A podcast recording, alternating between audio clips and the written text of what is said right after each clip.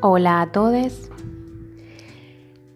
En este podcast quiero contarles cómo nace el espacio que creé pensado como un proceso llamado la llave del encuentro alquimizante entre el tarot y las velas. Antes y primero fue un proceso que viví yo. Y comenzó así. En una sesión de recuperación de alma con mi queridísima Estela Palazzotti, me reencuentro con mi bisabuela, paterna, Maruca, quien tenía con ella una cajita de color plateada con un moño para entregármela. Me la entrega y me dice que ella me daría la fuerza y la voluntad para vivir. Yo la miraba y escuchaba asombrada, un poco por la vivencia y otro poco porque en esas palabras de ella se jugaban un montón de cosas en mí. A la caja la abro cuando me voy despidiendo, saludando alegre a mi clan paterno.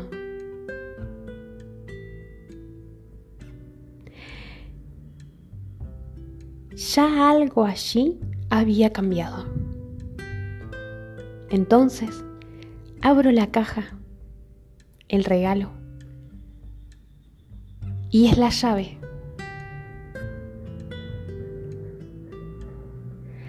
Hablo sobre la voluntad de vivir porque hubo un tiempo no muy lejano en el que el despertar, esa rutina del despertar, no tenía sentido para mí. Desde hace mucho que soy una buscadora y anduve sanando y entregándome por completo a comprender ciertos sucesos de mi vida.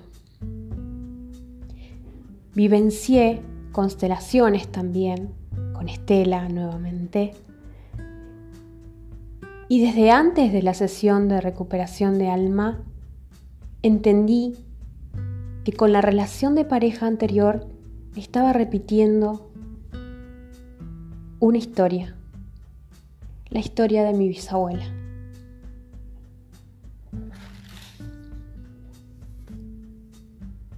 Ella fue muy maltratada y yo también. En un momento de mi vida dejaba una llave para tomar otra que me abría la puerta en otra ciudad. Me mudé con todas las expectativas amorosas, esperanzadoras. Era muy feliz realizando este movimiento.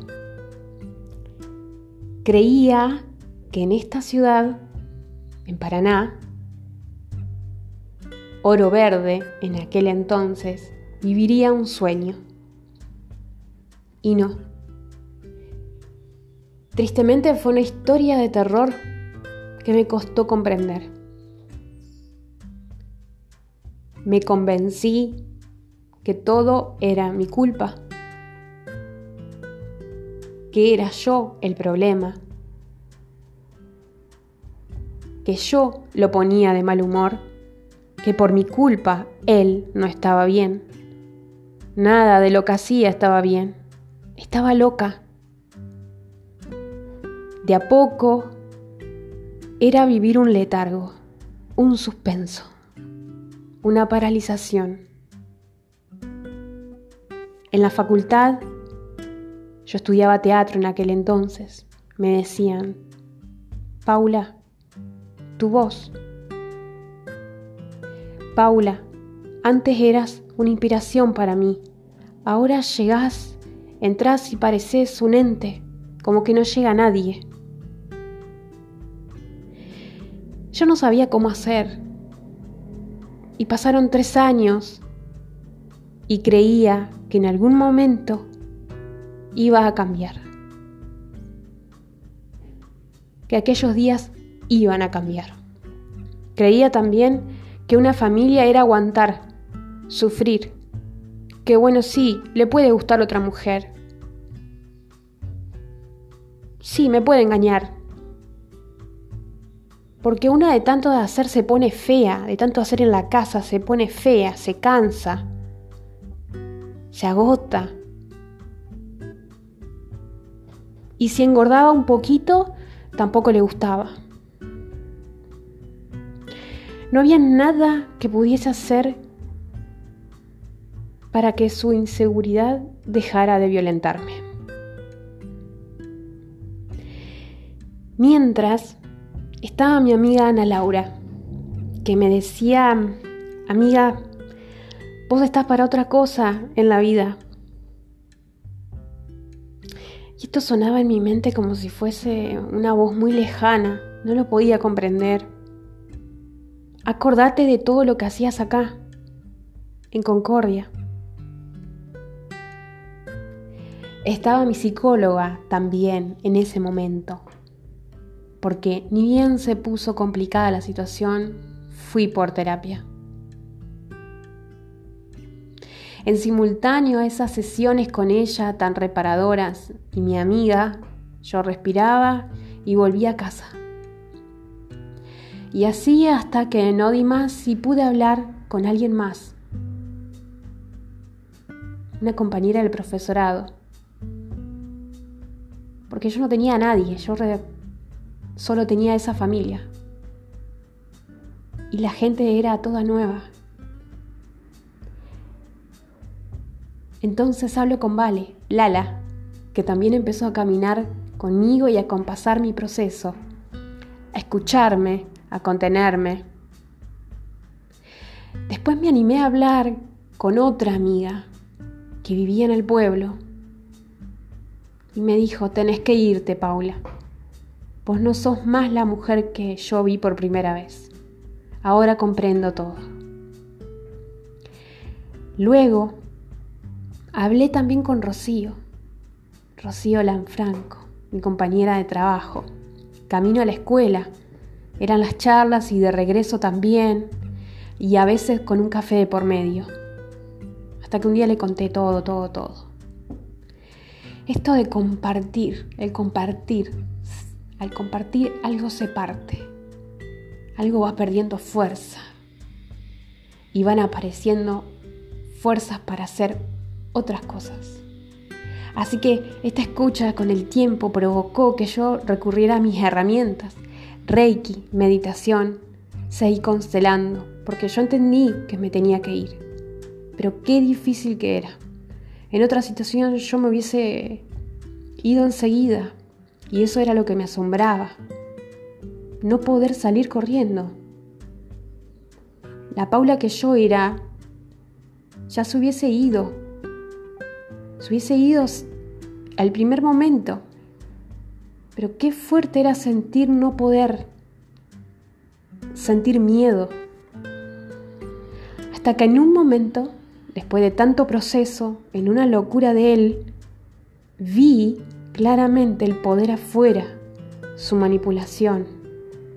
Y ahí me dije, ah, así es. Me di cuenta. Entonces, al tiempo, hablé con Vale y le dije que quería irme de, de casa, que si podía vivir un tiempo en la de ella, hasta que encontrara para alquilar Obvio que dijo que sí, ella y su mamá, ella y toda su familia. Así que planeé mi huida, porque claramente no me dejaba irme. Entre medio me animé a llamar a mi mamá y contarle una parte y me fui. Otra vez dejaba una llave. Estuve viviendo en lo de mi amiga siguiendo la rutina laboral mientras buscaba un lugar para habitar. Pese a todo, yo sentía que acá en esta ciudad tenía que estar, en Paraná. Ir a la escuela, verles a las niñas, era todo, era sanador. En pocos meses encontré dónde vivir. otra llave para mí. Así que me instalé con pocas cosas materiales. Aún faltaba ir por ellas a esa casa. Tenía ropa, unos cubiertos y frazadas para dormir. Llovía ese día que llegué al depto. Qué lindo recibimiento sentía yo. Amó la lluvia. Esta experiencia oscura no es algo lejano a lo que muchas mujeres pasan o pasaron. De género hablo acá.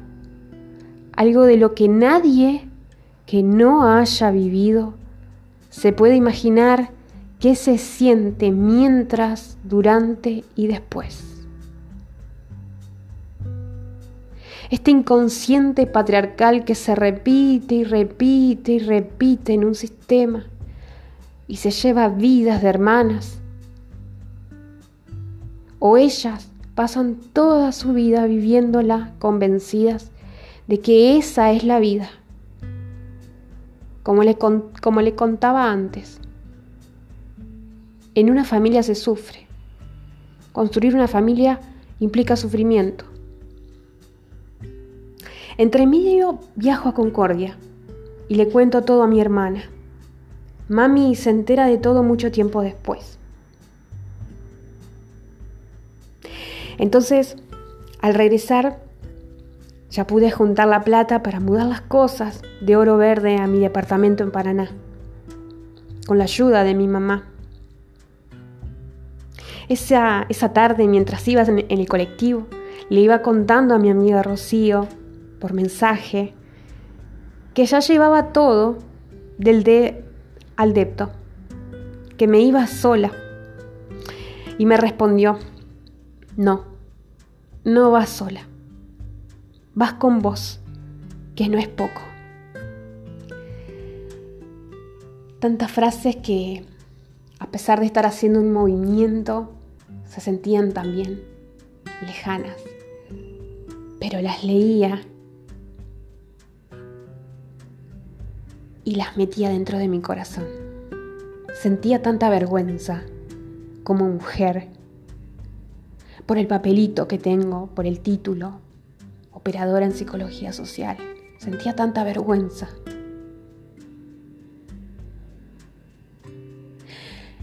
Entonces al llegar con la mudanza, me esperaba Vale, empapada por la lluvia.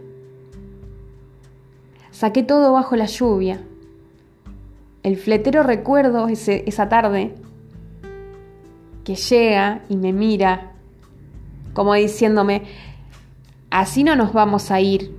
Y mi mirada lo dijo todo. Y le dije también, necesito que me saques de acá. Recuerdo que miré la camioneta, el volante y dije, me subo y me mudo sola. Y creo que eso fue lo suficiente. Rápidamente se empezó a movilizar y cargamos todo. Y nos fuimos.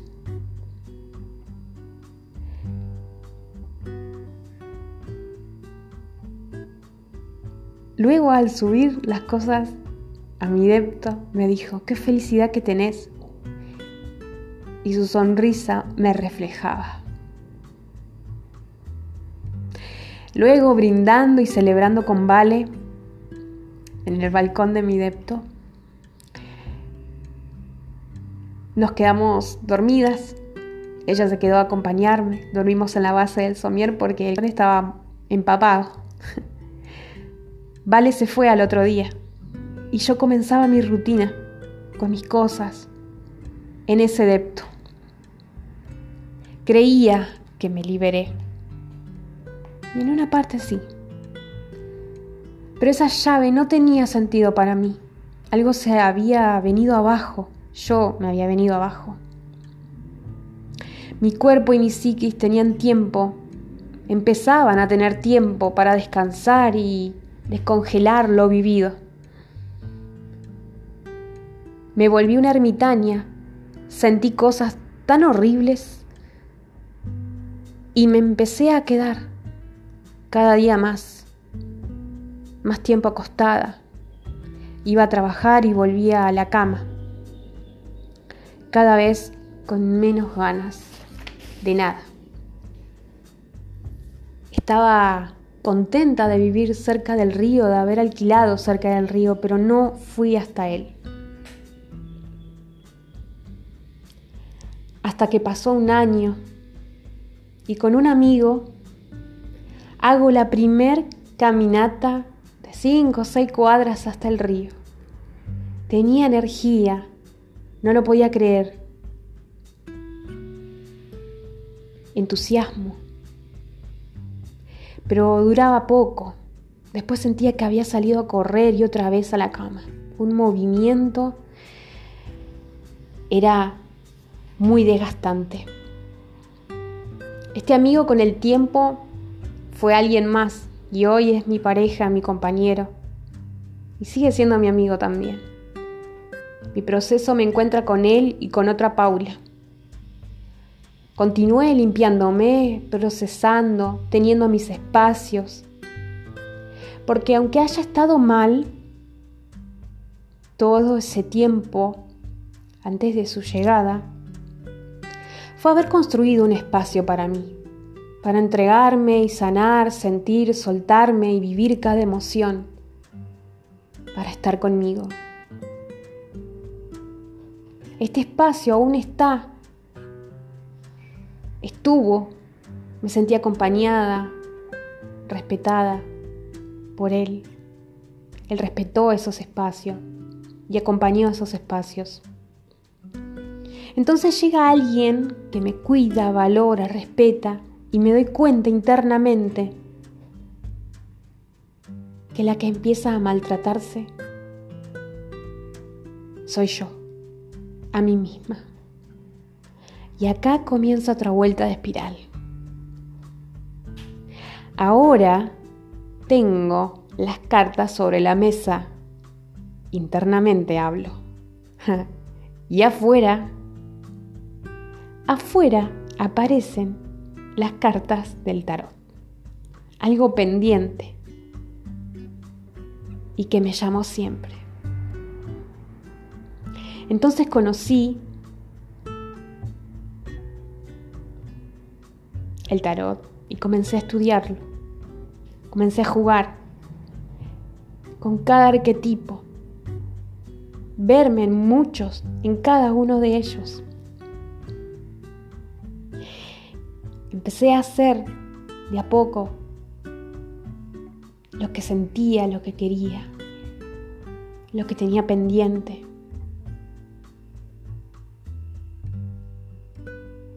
En ese tiempo también decidí irme de lugares donde no era tratada bien tampoco. Y después de todo esto llegó la sesión de recuperación de alma y recordaba cómo en aquella constelación mi bisabuela me invitaba a irme de esa casa. Y luego, tiempo después, cómo me entrega la llave. En este proceso resignifiqué creencias. La primera fue la de hogar. Hogar para mí Em, había empezado a ser mi cuerpo, mis pensamientos, la comida que escuchaba, de qué me nutría, cómo me hablaba, qué hacía por mí. ¿Y la llave? La llave es la de el alma. Porque en cada espacio, en cualquiera, en el que te puedas relajar, soltarte, vivirte y poder llegar a tener tus cartas sobre la mesa, es luz que alumbra y la llave de tu alma para que entre y te susurre algo al oído para que te susurre un mensaje. un mensaje de libertad